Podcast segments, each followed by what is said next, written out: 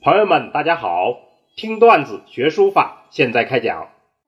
上次我们讲了张怀灌《评书要识论》里面的段子，至于无法，可谓得矣。今天我们还是张怀灌《评书要识论》里面的段子，是这个段子的后半部分。道本自然，道本自然，意思就是道本来就是自然而然。好，我们把原文串讲一下：道本自然，谁其限约？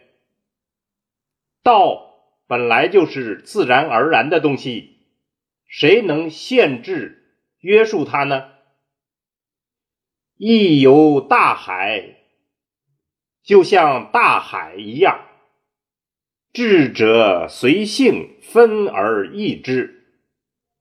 智者随着各自不同的性情而分别舀取了一些水。先者有云，先者有话说：“言相公师，以宠于德。”故上下无所不通，用语言互相批评彼此的失误，从而弘扬品德仁德。这样的话，上下关系就无所不通。若面试腹非，互左继右，如果表面称是。肚子里却是否定的态度，护着左，记着右，则逆恶之名循声而至。那么，隐藏恶的名字，隐藏恶的名声，就会循声而至了。好，我们把整个段子诵读一遍。道本自然，谁其现？曰？亦有大海，智者随性分而易之。先者有云：“言相公师，以崇与德，故上下无所不通。若面是复非，护左继右。”则逆恶之名循声而至。好，我们接着做一个解析。这个段子是乘着上干上半个段子而说的。上半个段子说：“至于无法，可谓得矣。